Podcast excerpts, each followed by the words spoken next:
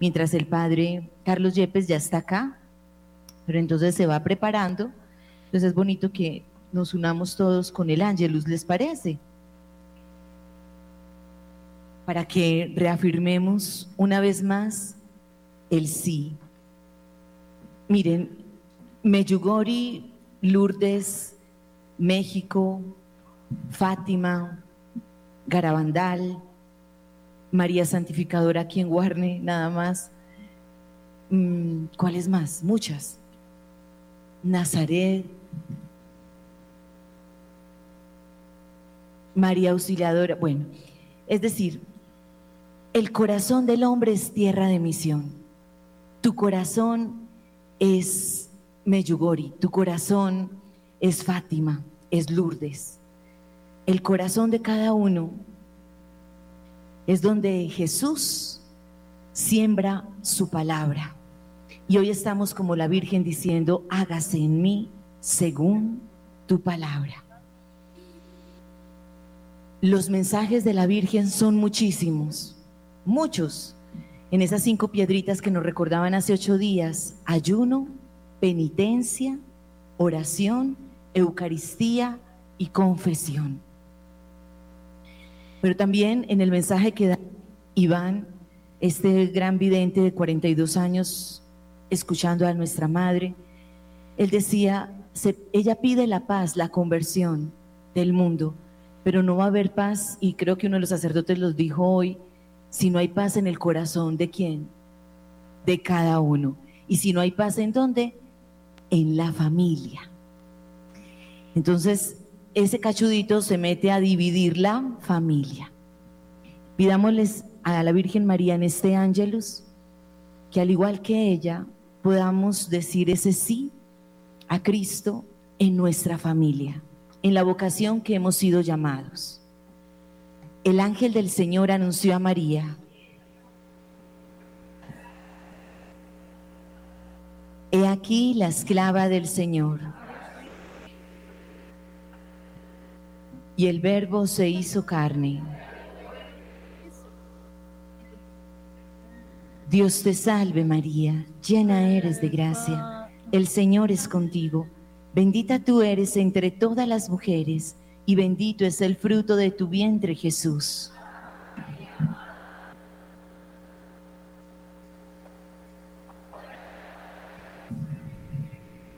Ruega por nosotros, Santa Madre de Dios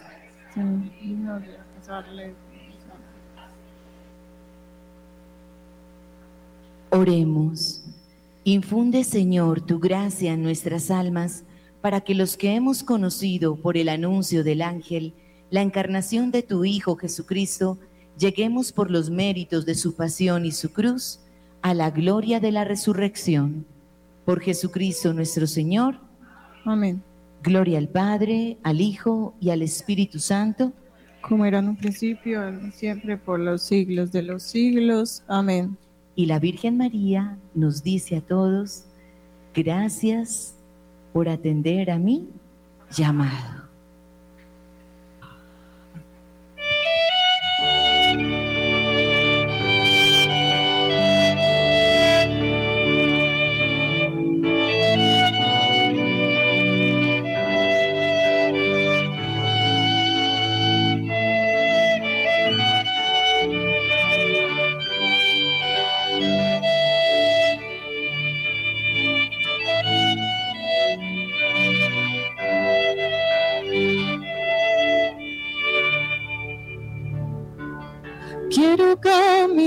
contigo, María. Pues tú eres mi madre, eres mi guía.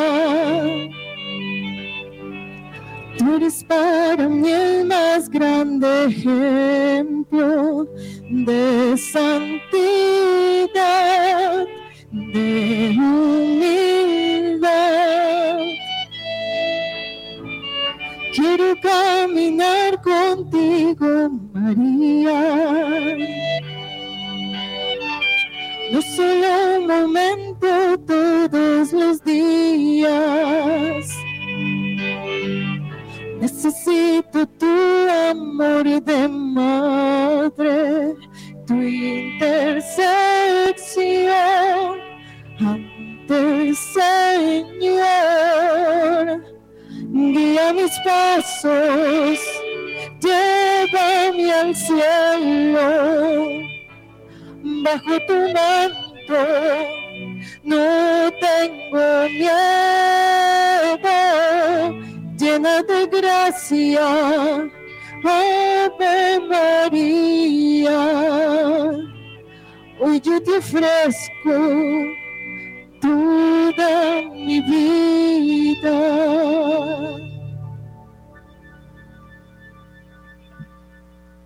Al cerrar este encuentro mariano, tenemos dos signos centrales, la Eucaristía, el gran don que Jesús ha dejado a la iglesia, la conclusión de una promesa, yo siempre estaré con ustedes. Y esa promesa se concreta en el don de la Eucaristía, donde está la presencia real de Jesús, el don de los sacerdotes, siendo de barro, consagramos la Eucaristía. Pero además de ese tesoro de la Eucaristía del sacerdocio, está el gran don de la Madre que Jesús quiso entregarnos en la persona de Juan en la cruz. Ya de hecho no la llamó madre, sino mujer. Y le dice a Juan, he ahí a tu madre, indicándonos esa maternidad en el orden de la gracia. Varias apariciones marianas a lo largo de los siglos, aprobadas por la iglesia, nos hablan de la oración, nos hablan de la penitencia personal, que el mundo hoy no entiende claramente y nos habla de la conversión del corazón. Somos los tres grandes mensajes de las sucesivas apariciones. Hablemos de las reconocidas por la iglesia por su origen sobrenatural. Hablamos entonces de que oremos, hagamos penitencia, pequeños sacrificios y la conversión personal y la conversión del mundo. Gracias por la invitación a cerrar y a clausurar este evento mariano en compañía del Padre Ciro, mi hermano en el sacerdocio.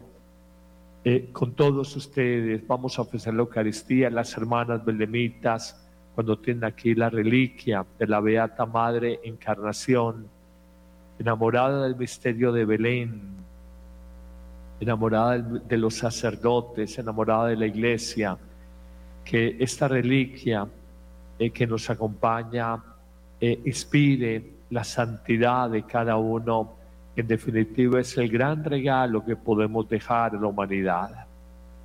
Oramos de manera particular por el eterno descanso de Henry Humberto Giraldo Aristizábal en su 14 aniversario, de Mari, eh, Marila Villegas Betancur, su eterno descanso, la unión de los cristianos por el Santo Padre y por las, toda la obra de estos movimientos en pro y en favor de promover el amor a nuestra Madre del Cielo.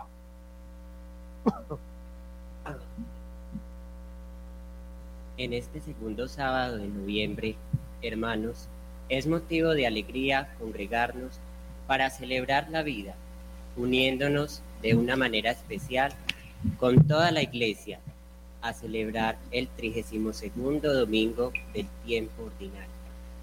Es una gran providencia que celebrando el domingo, el día de la resurrección del Señor, y en el marco de este Congreso Nacional Mariano, la palabra que nos será proclamada nos hablará de la sabiduría y la vigilancia ante la venida del Señor.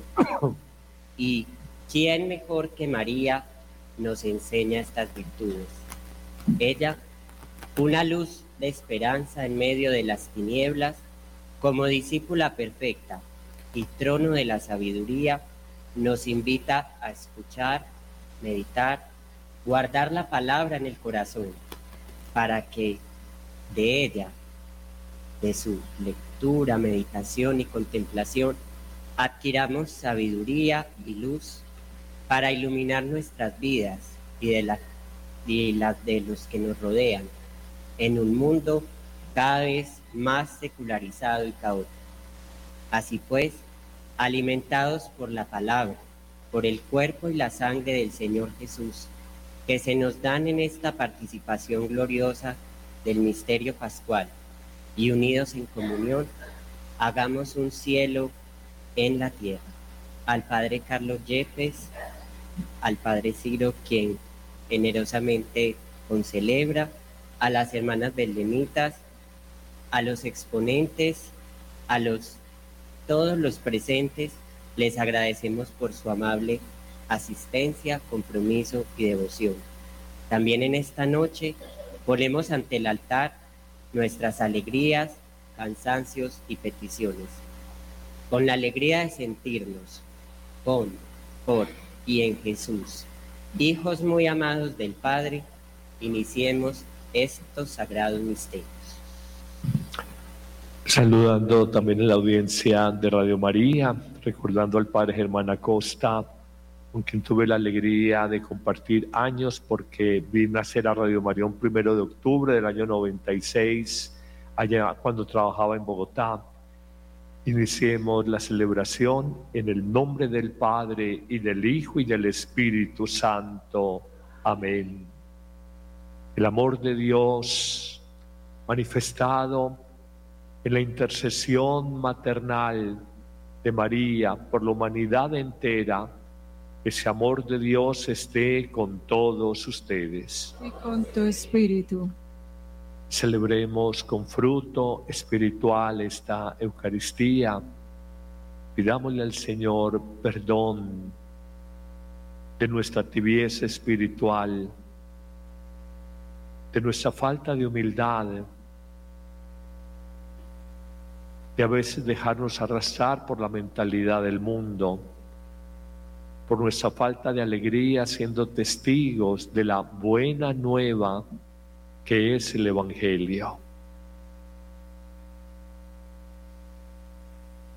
Señor, ten misericordia de nosotros. Porque hemos pecado contra ti.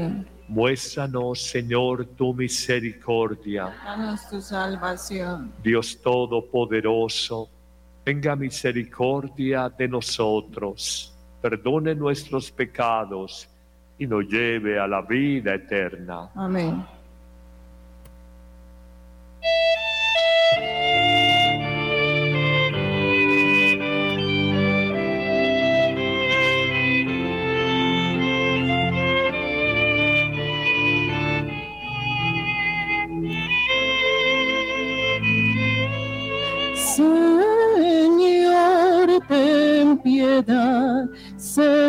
Señor, ten piedad, Señor, ten piedad.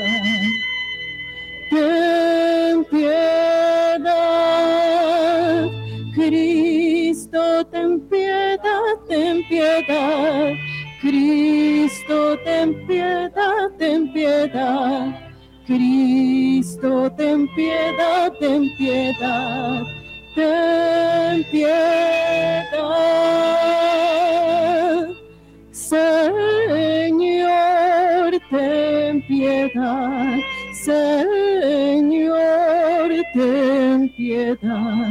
Señor, ten piedad. Ten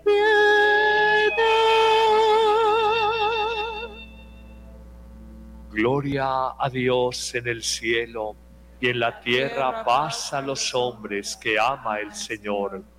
Por tu inmensa gloria te alabamos, te bendecimos, te adoramos, te glorificamos. Te damos gracias, Señor Dios, Rey Celestial, Dios Padre Todopoderoso, Señor Hijo único Jesucristo Señor Dios, Cordero de Dios, Hijo del Padre, tú que quitas el pecado del mundo, ten piedad de nosotros. Tú que quitas el pecado del mundo, atiende nuestras súplicas. Tú que estás sentado a la derecha del Padre, ten piedad de nosotros, porque solo tú eres santo, solo tú, Señor, Solo tu Altísimo Jesucristo, por el Espíritu Santo, en la gloria de Dios Padre. Amén. Oremos. Dios omnipotente y misericordioso, aparta de nosotros todos los males, para que con el alma y el cuerpo bien dispuestos podamos cumplir libremente tu voluntad por nuestro Señor Jesucristo, tu Hijo, que vive y reina contigo en la unidad del Espíritu Santo y es Dios por los siglos de los siglos. Amén. Tomemos asiento.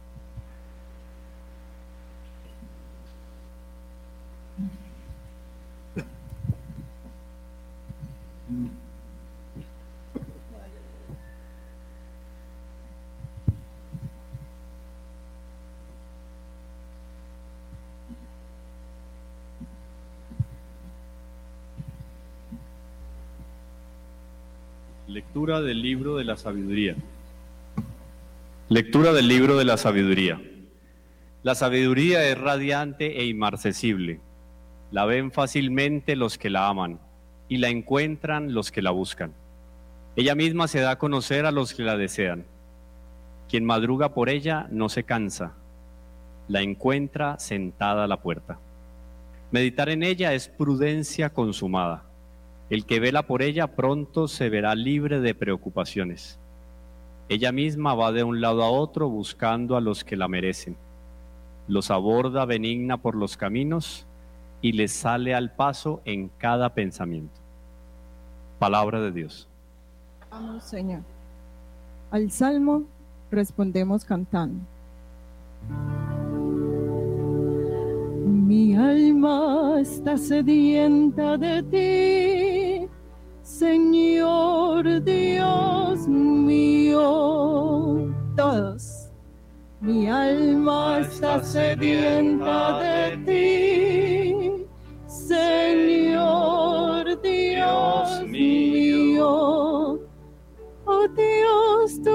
Dios, por ti madrugo mi alma está sedienta de ti, mi carne tiene ansia de ti, como tierra reseca acostada sin agua.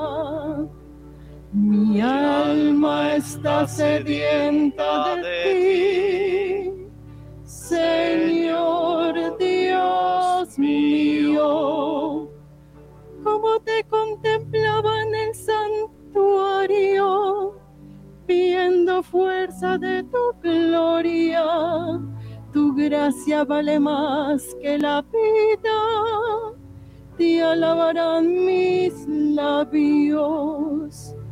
Mi alma está sedienta de ti, Señor Dios mío toda mi vida te bendeciré y alzaré las manos invocándote.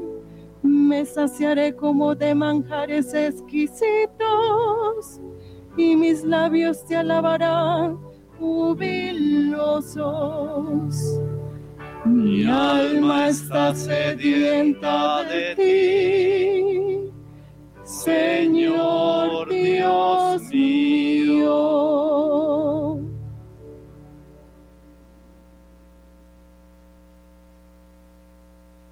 Lectura de la primera carta del apóstol San Pablo a los tesalonicenses. Hermanos, no queremos que ignoréis la suerte de los difuntos para que no os aflijáis como los hombres sin esperanza. Pues si creemos que Jesús ha muerto y resucitado del mismo modo a los que han muerto, Dios, por medio de Jesús, los llevará con él esto es lo que os decimos como palabra del Señor. Nosotros, los que vivimos y quedamos para cuando venga el Señor, no aventajaremos a los difuntos, pues Él mismo, el Señor, cuando se dé la orden a la voz del arcángel y al son de la trompeta divina, descenderá del cielo y los muertos en Cristo resucitarán en primer lugar Después nosotros, los que aún vivimos, seremos arrebatados con ellos en la nube, al encuentro del Señor en el aire. Y así estaremos siempre con el Señor.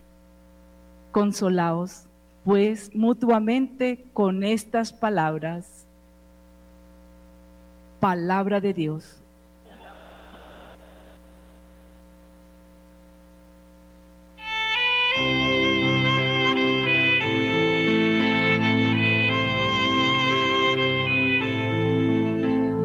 Busca primero el reino de Dios y toda su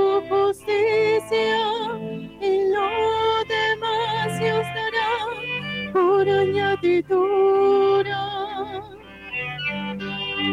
Y de hacer discípulos a todos los pueblos, dice el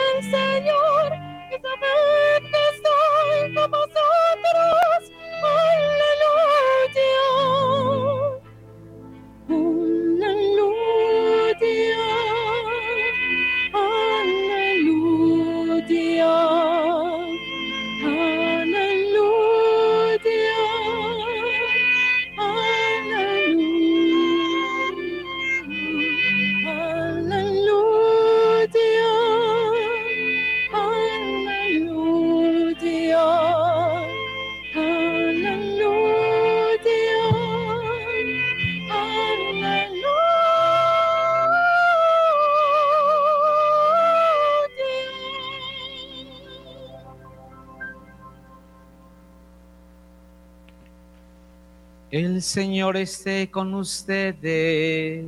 Y con tu espíritu. Lectura del Santo Evangelio según San Mateo. Gloria a ti, Señor. En aquel tiempo dijo Jesús a sus discípulos esta parábola. Se parecerá el reino de los cielos a diez doncellas que tomaron sus lámparas y salieron a esperar al esposo. Cinco de ellas eran necias y cinco eran sensatas. Las necias, al tomar las lámparas, se dejaron el aceite.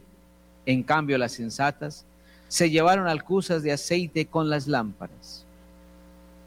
El esposo tardaba. Les entró sueño a todas y se durmieron. A medianoche se oyó una voz que llega el esposo, salida a recibirlo. Entonces se despertaron todas aquellas doncellas y se pusieron a preparar sus lámparas. Y las necias dijeron a las sensatas, Dadnos un poco de vuestro aceite, que se nos apagan las lámparas. Pero las sensatas contestaron, Por si acaso no hay bastante para vosotras y nosotras, mejor es que vayáis a la tienda y os lo compréis. Mientras iban a comprarlo, llegó el esposo y las que estaban preparadas entraron con él al banquete de bodas y se cerró la puerta. Más tarde llegaron también las otras doncellas diciendo, Señor, Señor, ábrenos. Pero él, él respondió, os lo aseguro, no os conozco. Por tanto, velad porque no sabéis el día ni la hora.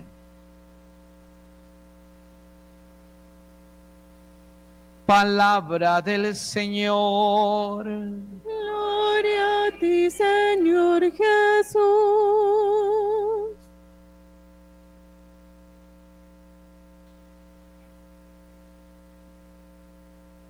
Dándoles un cariñoso saludo a las hermanas que facilitan aquí el colegio muy querido, por demás, muy querido. Meditemos en esta tarde-noche ese don tan grande, como decíamos al comenzar la Eucaristía, don de Dios para la iglesia, la Virgen María.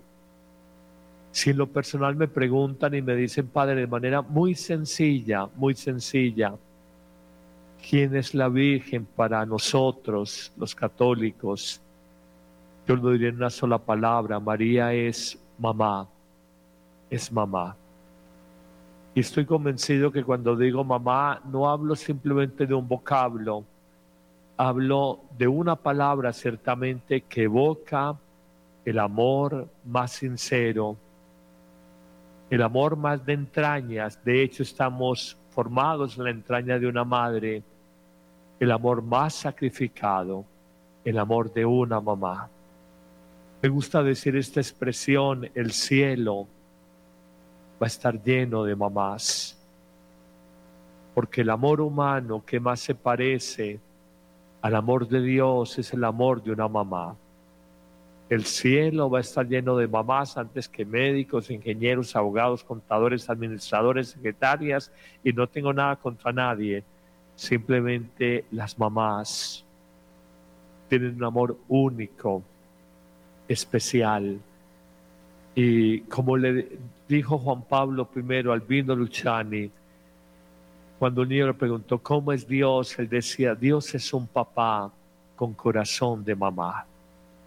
Dios es un papá con corazón de mamá, dijo el Papa de la Sonrisa, Albino Luciani, Juan Pablo I, que duró 33 días de pontificado en 1978, hace que ya como 45 años, antes de Juan Pablo II. Hoy, para este tiempo, la Virgen, ¿en qué es estímulo, en qué es guía para nosotros? Yo les doy tres palabritas que nos puedan servir de manera concreta la primera, María siendo una criatura única porque ella como todos nosotros es hija de Dios Padre, como todos nosotros, pero solo ella es madre de Dios Hijo y solo ella es esposa de Dios Espíritu Santo. Y en ella confluye todo el misterio de la Trinidad como hija de Dios Padre es igual a nosotros, pero solo ella es madre de Dios Hijo, de Jesús, y solo ella es la llena de gracia por el Espíritu Santo, la esposa de Dios Espíritu Santo. No hablamos de una criatura cualquiera. Yo les decía tres enseñanzas para nuestra vida hoy. La primera, María es la creyente en el peregrinaje de la vida, la creyente a toda prueba. Yo he visto mucha gente que dice que cree en Dios hasta cuando le llega una prueba grande en la vida. Hablaba ayer con un sacerdote que fue formador mío, está ahora batallando con un cáncer de próstata. Yo le escribí un mensajito que este momento lo viviera en fe. Porque cuando uno se ve con palabras que tienen una carga afectiva, cáncer, aneurisma, infarto, embolia pulmonar, embolia cerebral, cosas de esas, uno tiene que vivir esos momentos, esas situaciones límites de la vida en fe.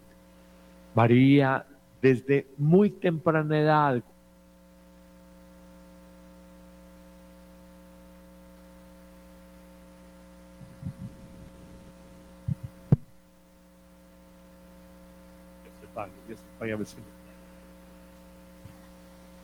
Sí, María desde muy temprana edad, cuando el anciano Simeón se encuentra con ella en el templo de Jerusalén y le anuncia proféticamente que una espada atravesará su alma. En el fondo entendía una verdad suprema, que la cruz es parte integrante de la vida. Hoy vivimos una sociedad, lo decía ahora Felipe en el comentario inicial, una sociedad secularizada. que es una sociedad secularizada? Una sociedad que sin ser el hombre malo o la mujer mala, simplemente concibo mi vida al margen de Dios. Un proyecto de vida, un proyecto de matrimonio, un proyecto de familia, un proyecto profesional al margen de Dios. Dios te pague.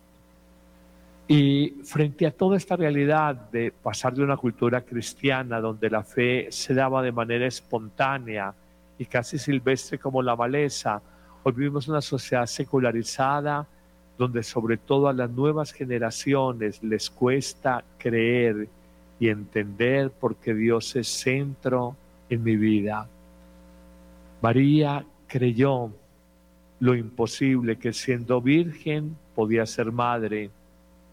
María vivió pruebas, tal vez el repudio en principio que pensaba José, el haber parido, dado a luz un niño en una pesebrera o establo, el decirle a los 40 días de nacido el anciano Simeón que el niño que llevó en su vientre iba a ser signo de contradicción, bandera discutida, unos en Israel se levantarían y otros caerían. Y ella dice que aunque no comprendía, todo lo guardaba en su corazón. Eso es la fe. Ella es sobre todo la creyente, la peregrina de la fe, que muchas circunstancias de la vida no las sabe entender, pero las asume. Yo siento que en mi vida la Virgen me ha acompañado tanto. Alguna vez he compartido estando en primero de primaria en el colegio, llevaron de regalo unos bolis que ahora le dicen bonais. Y dijeron para que repartan a los muchachos, era la jornada, doble jornada, mañana y tarde.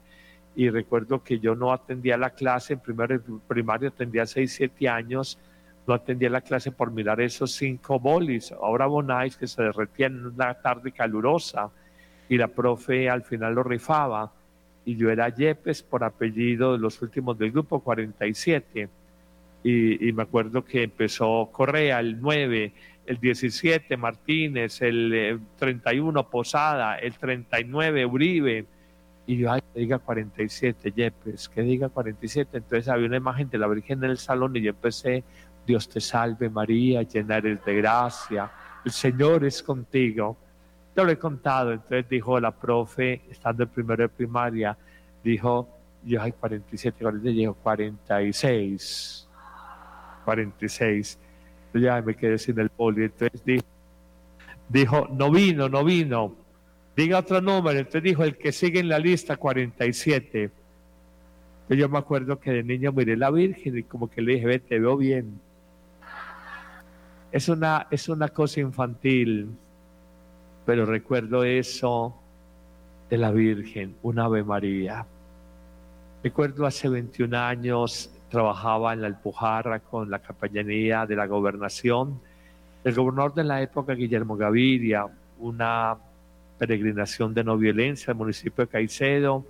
Total, después de cinco días de peregrinaje caminando, secuestraron al gobernador, el Frente 34 de las FARC, secuestraron a su comisionado de paz y me secuestraron a mí. El gobernador en esas primeras horas decía, va a haber mucha presión política, secuestró al gobernador de Antioquia, él confiaba en los políticos. Su comisionado de paz había sido ministro de defensa del presidente anterior, ministro de defensa en Bogotá, doctor Gilberto Echeverry. Me dijo, me decía, cura, no me decía padre, me decía, cura, si me da señal este celular, que eran unas panelas grandes, hace 21 años, me dijo, si me da señal, llamo a la cuarta brigada que nos rescaten él pensaba como ministro de defensa que había sido. Yo simplemente saqué una camándula y empecé a rezar. Total, rezando el rosario y haciéndole la salve, sentí ya después de haber cabalgado las primeras 12, 13 horas toda la noche que nos internaron hacia el lado de eh, los límites de Chocó, el río Murrí, municipio de Urrao, eh, 13 horas cabalgando. Eso fue un domingo 21 de abril, el 22 de abril haciendo el rosario. Sentí que la Virgen me decía en mi corazón, no oí ninguna voz, me decía simplemente como en el corazón, debe salir hoy, no mañana. Ellos lo llevan, los tienen años secuestrados, a los dos los matan. Gobernador Guillermo Gaviria, comisionado de paz Gilberto Echeverry. A mí me dejan con ellos todo ese día lunes, después de estar el domingo, el día lunes a las 5 de la tarde, alias el Paisa, ya fallecido, entre tantos alias el Paisa hay en la guerrilla, eh, me dijo, mañana lo soltamos. Y le dije, no, suéltame hoy, porque había sentido eso haciendo la salve. Y me dijo, no, porque esos hijos tantas del ejército lo matan. Le dice que fuimos nosotros. Le dije, entrégueme. Ahí vi pasar un padre que iba a celebrar unos 15 años por una carretera veredal a una hora de Urrao. Les entregué, me dijo, lo voy a consultar, se comunicó con él, será el comando central que los dirige a ellos y decidieron liberarme ese lunes 22 de abril sobre las 5 y media, 6 de la tarde. Me mandan el helicóptero de la gobernación, me sacan inmediatamente de allá de Urrao y por la noche me llama el, padre de la parroquia, no la central, de la, la otra parroquia de Urrao y me dice, vinieron los guerrilleros a recapturarte. Y dije, ¿por qué? Y dijo que como cura te respetan, pero que vos eras capellán de la gobernación, por tanto funcionario público, representante del Estado, y ellos combaten al Estado. Parece una pequeñez, una unanimidad, pero sentí como que la Virgen me había dicho en el rosario y haciendo la salve, debe de salir hoy, no mañana, hace 21 años. Luego mi padre, cuando cumplió 80 años, tuvo una cirugía, se cayó, una cirugía de cerebro. A sus 80 años el médico dijo que es una cirugía complicada. Lo operaron en el pueblo Tobón. En ese afán y la angustia de ver la operación del viejo, que siempre fue tan aliviado, no recordaba que ese día era 16 de julio, Día de la Virgen del Carmen. Y estando en la misa, mi hermana mayor, una mujer buena, pero racionalista, no la más piadosa en su momento, ahora es más piadosa, me dijo, haciendo la misa en la habitación, mientras a papá lo operaba en la habitación de la clínica, esperando que lo llevaran a cuidados intensivos y luego a habitación, me dijo mi hermana mayor, vi una Virgen de hábito café, ¿existe? Dije, claro, la Virgen del Carmen. Y le dije, ay, y hoy es Día de la Virgen del Carmen, 16 de julio. Me dijo, vi como un rayo de luz sobre papá en la cirugía y sobre el médico. A mi papá le fue bien, dijo mi hermana. Me llamó la atención porque mi hermana es ingeniera de sistemas, muy racionalista. Ha sido poco como, digamos, de mirar cosas así raras. Pues terminamos la misa, llama el médico y dijo, pues señor, le fue muy bien en la cirugía. Vamos a dejarlo ocho días. Eh, eh, la clínica no vamos a mandar cuidados intensivos, sino habitación. Y al final le fue también que estuvo tres días en habitación, salió y a la semana estaban dando la calle, operado el cerebro, le drenaron como un cuarto de litro de sangre, un hombre de 80 años. Nosotros lo vimos en lectura de fe, la familia, como una bendición de la Virgen. Yo mismo, ustedes saben que mi caso de suspensión canónica fue público y estuve 40 meses como 40 años en el desierto en Israel. El 40 es un tiempo de purificación, a los 40 meses pidiéndole a la Virgen, la auxiliadora en mayo, a la Virgen del Perpetuo Socorro en junio, a la Virgen del Carmen en julio, y a finales de julio me llama el arzobispo, me dice, llegó el decreto del Vaticano, usted sale exonerado inocente con el juicio más alto de inocencia. Hay dos juicios, uno no es culpable, el otro no es culpable, no, es totalmente inocente. Con ese juicio salí, inmediatamente me hice la Suiza por lugar parroquia y le dije, espérenme un poquito mientras yo me adapto después de 40 meses de estar en la banca, mientras se no vuelve a la titular. Y vi la mano de la Virgen, porque vi maldad, mucha maldad, y aprendí que ella nos cuida y que muchos acontecimientos de la vida hay que mirarlos en fe. Yo no sé qué estén viviendo ustedes. Detrás de cada uno de ustedes hay una historia. Y detrás de cada uno hay tal vez una espina en el corazón, un dolor. Yo solo les digo, confíense, confiémonos a la mamá que nunca abandona. San Bernardo la llamaba la omnipotencia suplicante. Él dice que es tan poderosa como un ejército en orden de batalla. Como un ejército en orden de batalla, hablando de la Virgen. Que la gente hoy haga el rosario, no lo haga, que la gente le pida a la Virgen, no lo haga. El oro no deja de ser oro, así algunos no lo valoren. La fe no la mueven estadística, la fe no la mueven multitudes, la fe la mueve el don de Dios.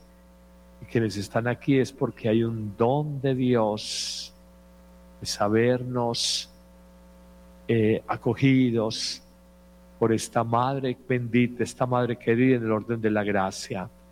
Somos todos peregrinos en la vida y como ella seamos creyentes Creamos, como le dice Isabel, bendita tú que has creído, porque lo que te ha dicho el Señor, lo que te ha prometido el Señor, se cumplirá.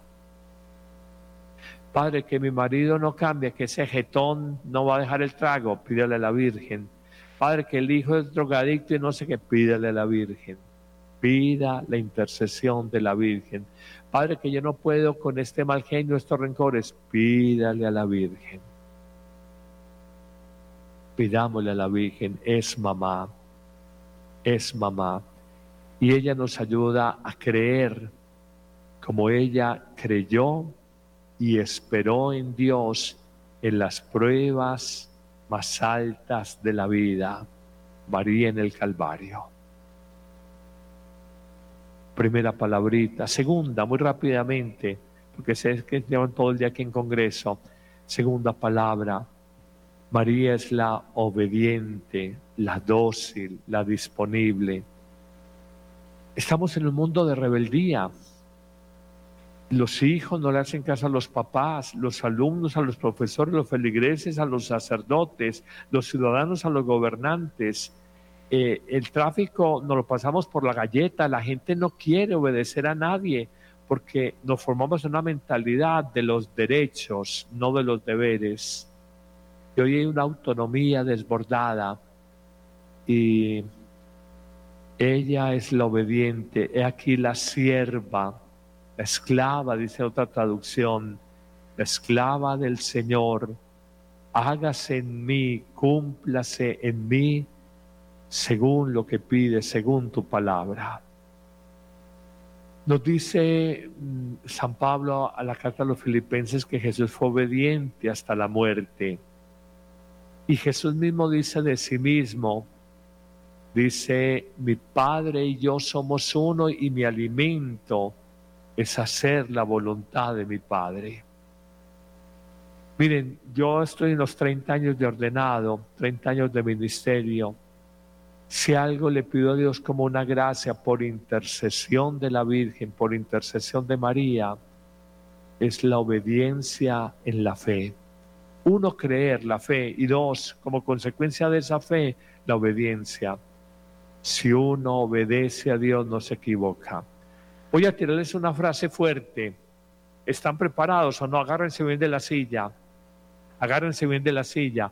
Muchos de nuestros sufrimientos hoy día, muchos de nuestros sufrimientos hoy día, uno se ha dado en la jeta, uno ha sangrado, uno ha comido M, mermelada, uno ha comido mermelada en la vida, porque uno se ha pasado la vida haciendo mi voluntad, mi capricho, mi deseo, y uno es muy mula, uno es muy mula. Yo estoy convencido que nosotros no somos descendientes de los micos, somos descendientes de las mulas. Mira el de al lado y con mañita, mira la cara de mula, pero con mañita, míralo con mañita, con mañita. No, mires que. Con mañita, míralo con mañita, a ver la cara de mula que tiene. Hoy yo siento en mucha gente, Padre, que estoy endeudado, no sé qué es, que hiciste tu voluntad, te metiste a comprar lo que no podías, te metiste a fiera que no debías, te pasaste de confiada, de confiado, tuviste providencialismo y no providencia. ¿Cuál es la diferencia, Padre, entre el providencialismo y providencia? El providencialismo, yo me siento aquí a esperar a que me llegue la plata o que me llegue la yo aquí sentado providencia, como decían las abuelas, a Dios rogando y con el vaso dando, ayúdate que yo te ayudaré, o como decía Ignacio de Loyola, haz todo con tal empeño como si el resultado dependiera de ti, pero con tal confianza como si el resultado dependiera de Dios.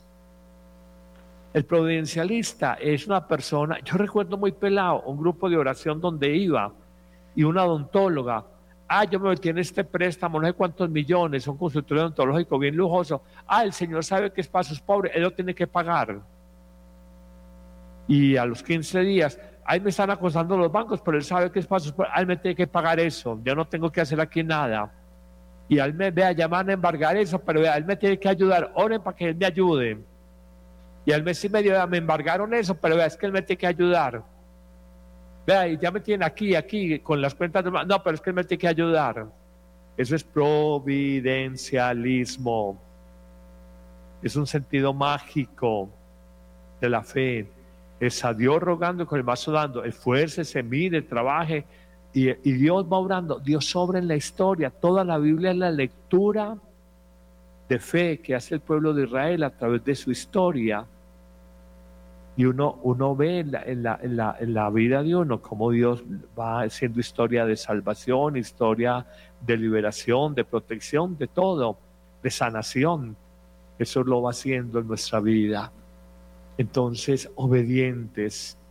Créanme, eh, como dicen los salmos, el mayor sacrificio a, a, Dios Padre no son sacrificios rituales de, anima, de animales, es la obediencia del corazón. Cada día preguntémosle al Señor, Jesús, ¿tú qué harías en mi lugar? Aprendamos de María en las bodas de Caná, hagan lo que Él les diga, lo que Él les mande. Uno no se equivoca obedeciendo a Dios. Uno se equivoca obedeciéndose a sí mismo. Uno se equivoca haciendo lo que a uno le viene en gana. Bueno, y tercera palabrita que los veo cansados. Los veo cansados, están aquí desde hace que 10 horas, 12 horas. La primera palabra, María es la creyente. La segunda es la obediente. Tercera palabra, es muy linda ¿ah? y es muy dura. ¿Se las digo no? Es muy dura. No es dura decirla, es dura vivirla. Es muy dura vivirla. Y en el tiempo de hoy, Ave María, es una sabiduría como la primera lectura de hoy que habla de las bellezas de la sabiduría y las vírgenes sabias, sensatas, prudentes y las doncellas necias, insensatas, faltas de sabiduría, faltas de prudencia. El Evangelio de este domingo, de mañana domingo, les voy a dar una palabra. La gran sabiduría de María fue esta, una palabra que empieza por la letra H, humildad. La palabra humildad viene de humus. Y un ingeniero agrónomo cuando le habla del humus entiende el compost de la tierra y la tierra la que está llamada a ser qué? Pisada, ella se siente bajita. Hoy en la raíz de muchos conflictos humanos está la soberbia que nos acompaña a todos, que vemos en los demás pero que no vemos en nosotros mismos. Ahora venía con el Manolito manejando, yendo una, una persona que está agarrado, el marido y la mujer están agarrados. Entonces yo venía para acá, entonces yo dije, bueno, ahí hacemos consultica. El Manolito lleva manejando y oyéndole, ¿qué hay en esta parejita que está agarrada? Un tema de orgullo, orgullo, orgullo yo no cedo, usted a mí no me manda, usted no me controla, no me diga esto. En muchas rupturas matrimoniales, en muchas separaciones familiares, en muchas decisiones equivocadas en la vida hay un tema de orgullo. Y ella fue la vacía y la vaciada de sí misma. La vacía y la vaciada de sí misma para que Dios la llenara y por eso le dice la llena de gracia, la llena de Dios, la llena del Espíritu Santo. Teresa de Jesús, la mística española, decía que la humildad es la reina de todas las virtudes, porque en la humildad está la verdad.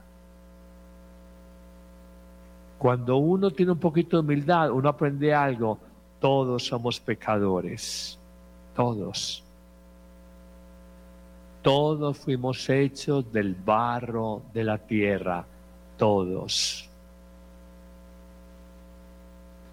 El Papa a veces da unas definiciones, le parecen un poquito desconcertantes, pero algo hay sabiduría. Dice quién es un santo, entonces dice el Papa, un santo es un pecador amado por Dios. Porque uno le ponían un santo, yo recuerdo, tal vez era San Luis Gonzaga, que era tan casto que no miraba a ninguna mujer a los ojos y todo, el tiempo para abajo. Y pero hasta problemas de columna tendría, todo el tiempo mirando para abajo. Nos ponen unos, unos ideales de impecabilidad, eh, imposibles de cumplir. Entonces una persona quiere imitar a un santo y al ver esa imposibilidad genera una neurosis. Y la santidad parte de la humanidad, somos todos de barro. Aquí porque están en evento mariano, estamos mostrando mejor rostro. Cada uno piense, la, la última vez que tuvo una berraquera, una rabia, una ira bien brava, ¿qué hay detrás de la ira? Orgullo. Entonces uno hace esto. No me hable así y abre uno los ojos. Y se, le, y, se le sube el color y la sangre a la cabeza y se le brotan las venas y sube la voz y se agita la respiración y la adrenalina se dispara y a mí no me hable así. Aquí, porque estamos con la mejor, ah, pero yendo temas de María todo el santo día, no, pues tiene que colgar santicos. Vamos a ver a que lleguen a la casa si se agarran con el jetón del marido o no. Hay orgullo, ella es la humilde, es la humilde, la humilde, la humilde. Padre, la humildad, eso es por esfuerzo, eso no es por esfuerzo. Vea, uno llega a ser humilde de tres maneras. Uno, las humillaciones de la vida lo hacen a uno humilde. Oiga lo que estoy diciendo, las humillaciones de la vida, humillación y humildad tienen la misma raíz. Las humillaciones, un jefe, la enfermedad, la vejez, la pobreza, una calumnia, todo esto te hace humilde en la vida. Uno, las humillaciones. Dos, pedirle a Dios, Señor, dame la gracia de ser humilde. Dame la gracia, es un don de Dios, es un don de Dios, dame la gracia de ser humilde. Y tres, el autoconocimiento profundo de uno mismo lo lleva a uno a descubrir algo. Tanto café con leche que me siento yo y no llego ni aromática. Y uno siente mucho café con leche y no llega aromática de frutos rojos. Eh, bendito sea mi Dios. Uno ve el orgullo en los otros. Tienes que cambiar esto, Rigoberto, tienes que mejorar en lo otro. Todavía está diciembre, mejorar esta situación. Pero uno no se ve el orgullo en uno. Creyente, obediente y humilde. La madre creyente. Creamos una sociedad secularizada. Obediente es bendición de Dios. Y muchos sufrimientos se evitan si somos obedientes a lo que nos pide Jesús. Y humilde. El humilde siempre es agradable a Dios y aceptado por los hombres. Santa María, peregrina en los mares de la historia, Nuestra Señora, intercede por cada uno de nosotros desde el cielo, hoy te pedimos por todos los aquí presentes y te decimos, ruega, ruega por nosotros. Amén.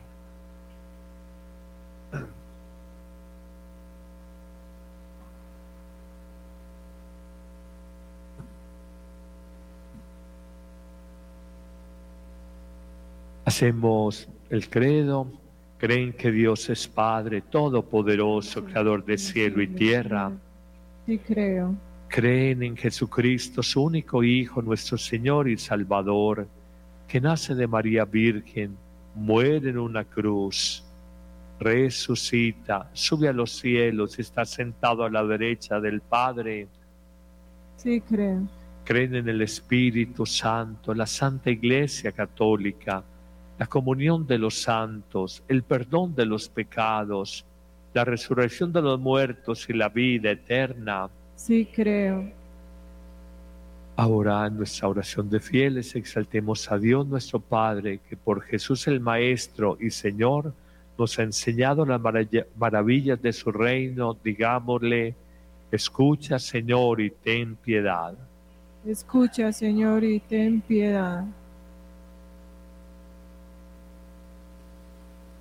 Por la Iglesia, el Santo Padre, los ministros, consagrados y todo el pueblo santo de Dios, convocado a la salvación y las primicias del cielo, para que el Espíritu Santo le haga sentir cada día con mayor fervor su responsabilidad en la predicación permanente de un Jesús crucificado por amor y resucitado con poder, roguemos al Señor. Escucha, Señor, y ten piedad. Por los que rigen los destinos de los pueblos y están en lugares de eminencia, para que promoviendo el bien común, la justicia, la educación y la cultura, no sean instrumentos de separación entre los hombres, sino agentes que ayuden a crecer en la fraternidad, roguemos al Señor. Por los que están pasando por la enfermedad, la precariedad, el desplazamiento, las inclemencias del clima y aficiones de cualquier índole, para que en el ministerio pascual del Hijo de Dios encuentren consuelo a sus tristezas, fortaleza en sus debilidades y alivio a sus dolores, roguemos al Señor. por los distintos grupos y movimientos apostólicos de la Iglesia Peregrina en Colombia, especialmente aquellos que apoyan espiritual y materialmente este evento, para que siendo y haciendo discípulos de Jesucristo a todas las gentes, se viva verdaderamente una experiencia en comunión, misión y participación que suscite conversiones y muchas santas vocaciones, roguemos al Señor. escucha, Señor, y ten piedad. por nuestros queridos difuntos en este mes dedicado a ellos, para que siendo purificados de todo vestigio de pecado y corrupción, el Señor les conceda vivir en la alegría de su gloria, en compañía de la Virgen y todos los bienaventurados, roguemos al Señor. Escucha, Señor, y ten piedad. por nosotros aquí presentes, para que nuestra fidelidad al Evangelio y a la intercesión maternal de María Santísima nos sane de toda división e impulse a trabajar en la edificación del cuerpo de Cristo. Roguemos al Señor. Escucha, Señor, y ten piedad. Gracias, Padre, porque al oír nuestras oraciones, manifiestas en ellas tu poder. Danos tu Espíritu para glorificar tu nombre y haz venir sobre nosotros tu gracia, para que sigamos siendo discípulos y misioneros de tu reino, que es el actuar salvífico de Jesucristo, tu Hijo, el que vive y reina contigo en la unidad del Espíritu Santo y es Dios por los siglos de los siglos. Amén. Tomen asiento.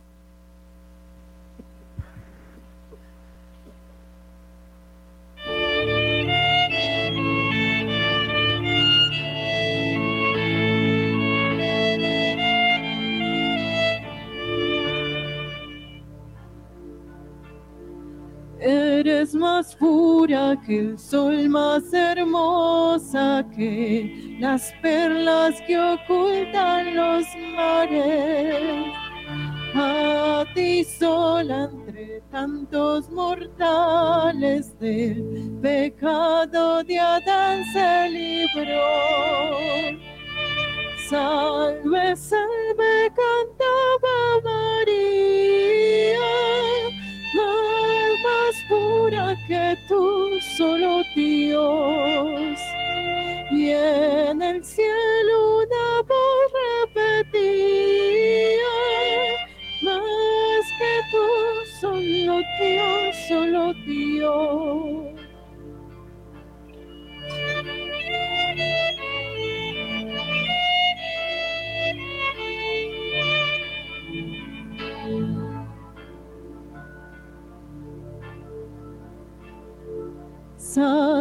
Salve, cantaba María, que más pura que tú, solo Dios.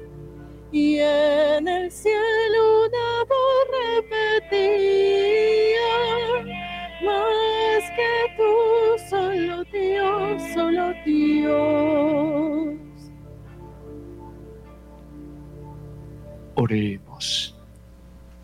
Mira con bondad, Señor, el sacrificio que te presentamos para que lo que celebramos en el misterio de la pasión de tu Hijo lo alcancemos con sentimientos de piedad.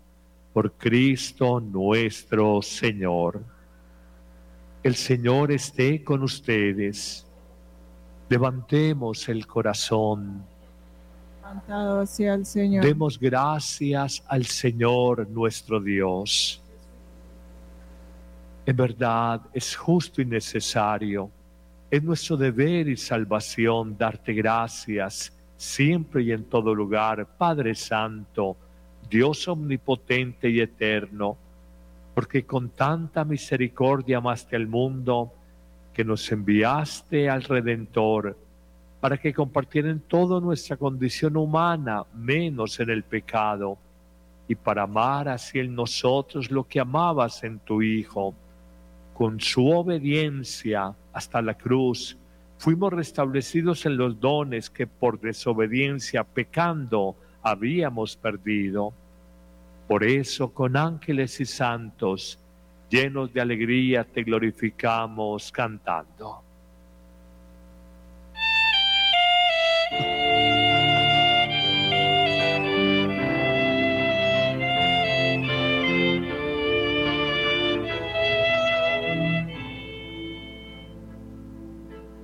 Santo, santo, santo es el Señor, Dios del universo, llenos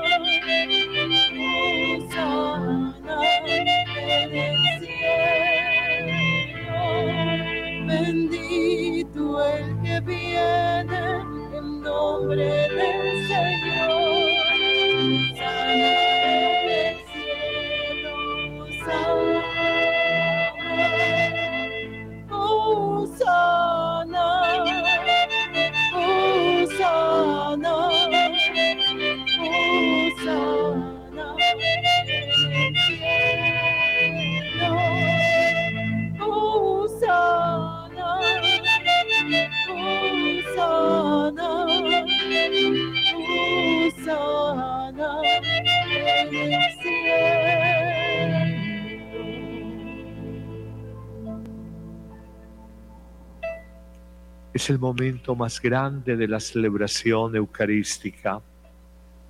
Nunca nos dejemos rutinizar. Cuando Dios pierde su novedad en la vida, sencillamente no es Dios. Solo Él es capaz de hacer nueva nuestra vida, nueva la historia.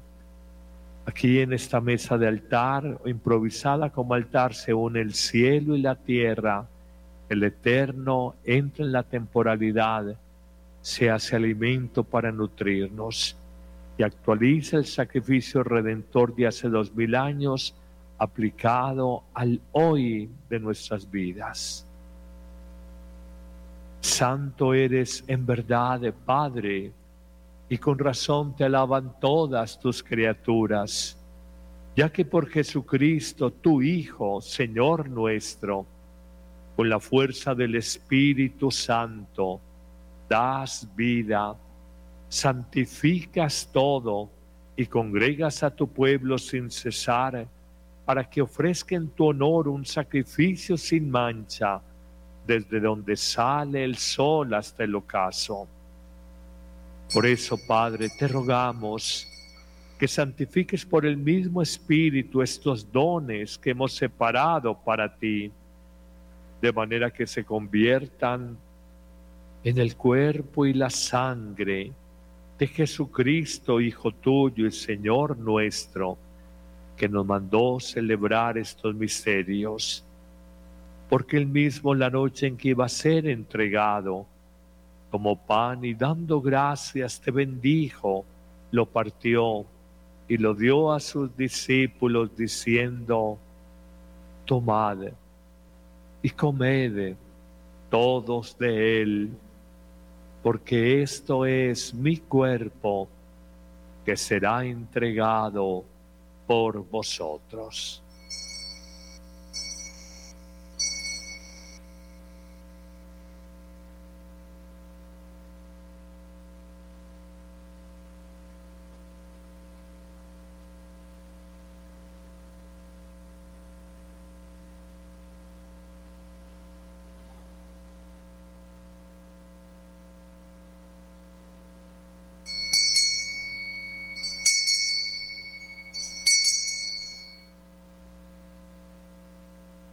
Asimismo, al terminar la cena, tomó el cáliz y lo dio a sus amigos y les dijo, tomad y bebed todos de él, porque este es el cáliz de mi sangre, sangre de la alianza nueva y eterna, que será derramada por vosotros y por muchos para el perdón de los pecados. Haced esto en conmemoración mía.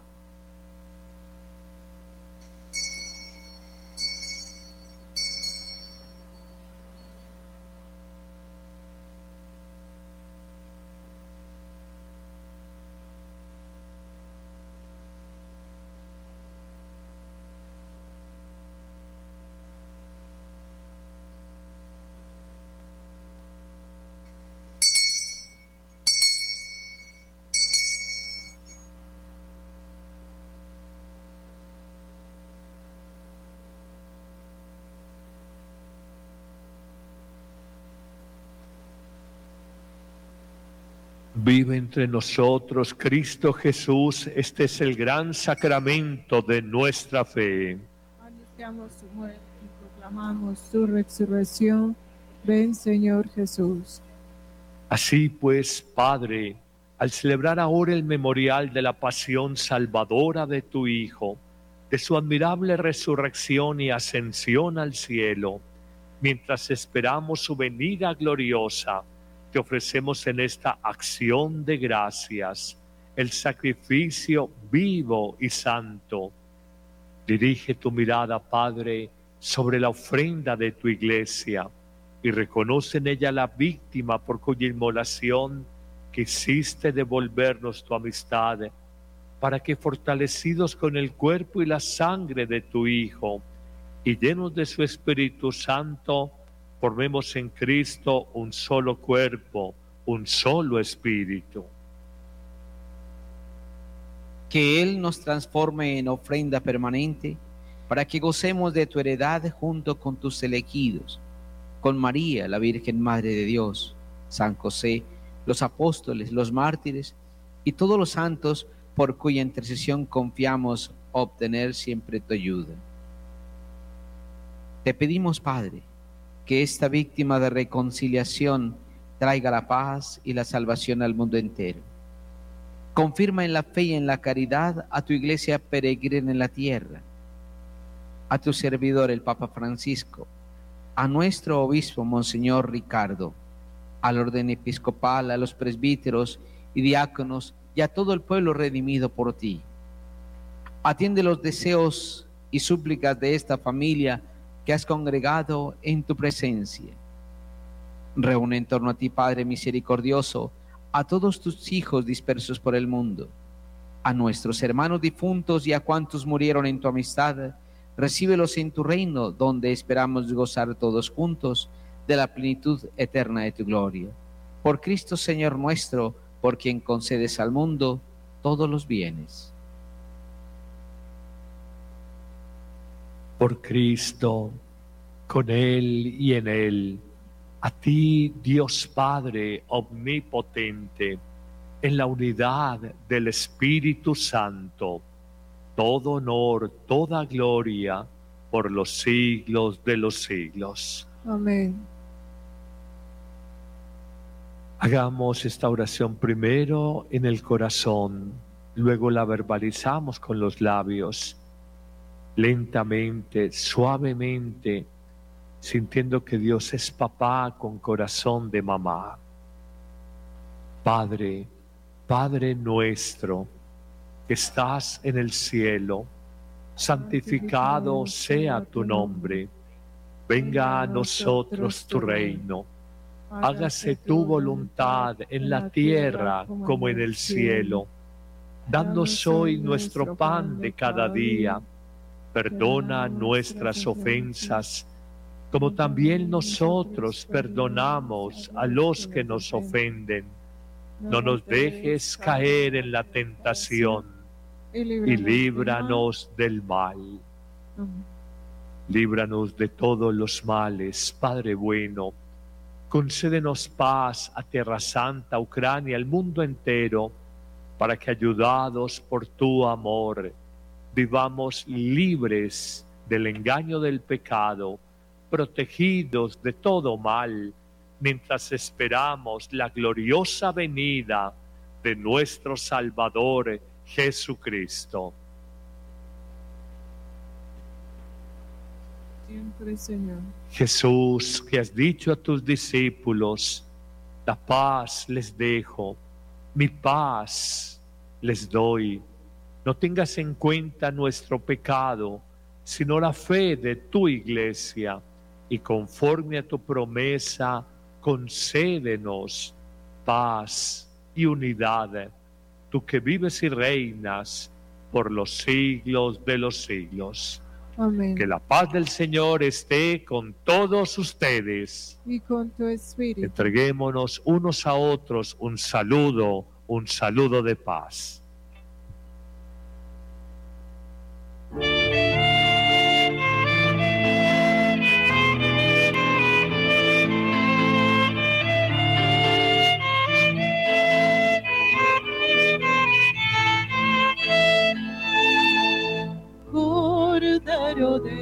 Dios, Cordero de Dios, tú que quitas el pecado, ten piedad, ten piedad, ten piedad de nosotros, ten piedad, ten piedad, ten piedad de nosotros.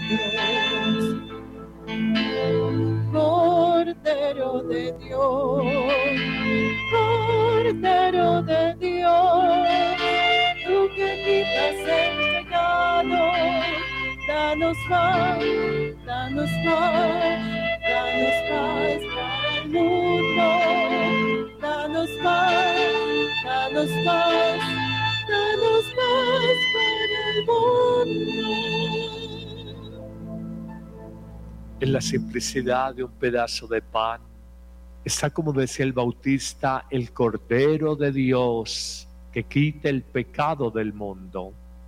Señor, no soy digno de que entres en mi casa, pero una palabra tuya bastará para sanarme. Cuerpo y sangre de Cristo guarden nuestras almas para la vida eterna.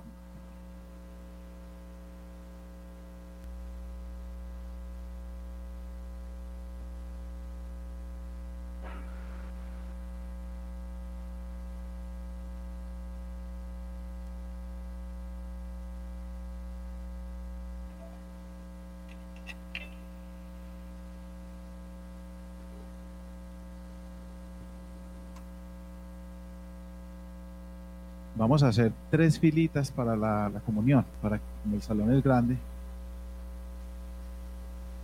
Una acá y dos allá.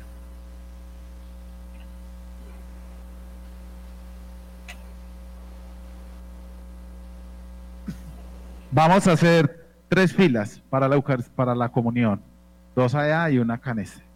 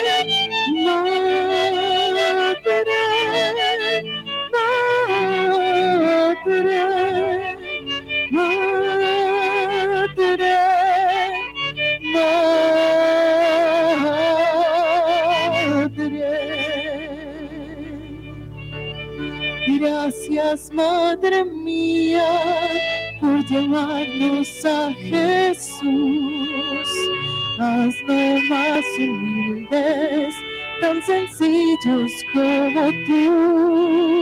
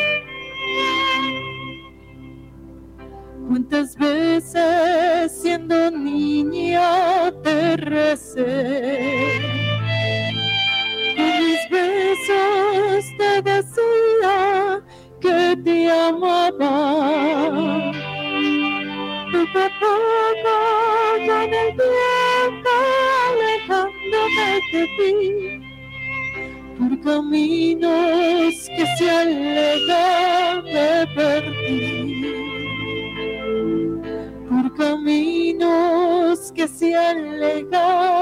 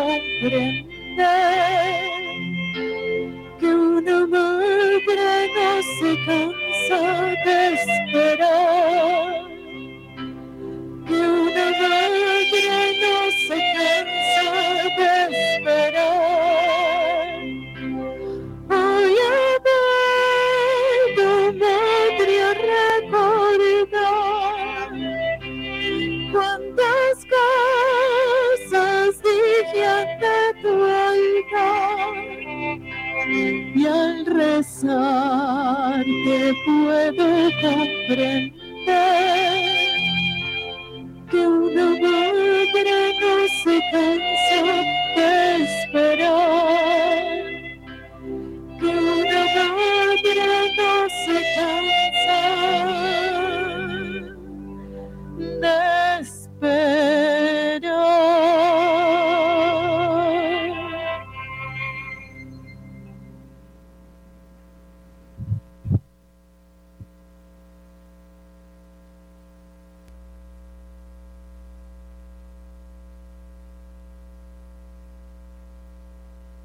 gracias, Señor, por la Eucaristía que hemos celebrado y comido fraternalmente, que eso es comulgar, comer como hermanos. Te entregamos las familias, la salud personal y de personas que conocemos que necesitan de nuestra plegaria. Oramos por nuestro país, a la Madre de Dios y nuestra Madre en el orden de la gracia le pedimos por los gobernantes. Gracias Señor por guiar a tu iglesia. El Papa en este mes de noviembre ha pedido especialmente en la intención de oraciones de mes, oremos por él, oremos por, por el Papa para que el Señor lo guíe, lo guíe. Oremos por la paz. Qué crueldad es la guerra, qué crueldad, cuánto dolor. La paz en tantas partes del mundo donde hay violencia. Y oremos por intercesión de María que fortalezca nuestra fe, nuestra esperanza, el amor que es el gran distintivo del cristiano que nos haga obedientes y humildes de corazón.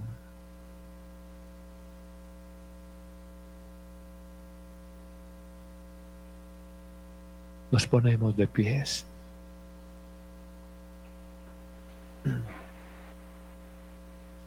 Oremos. Te damos gracias, Señor, por el don sagrado con que nos alimentas imploramos tu clemencia para que por la efusión de tu Espíritu, cuya eficacia celestial recibimos, nos concedas perseverar en la gracia de la verdad por Cristo nuestro Señor.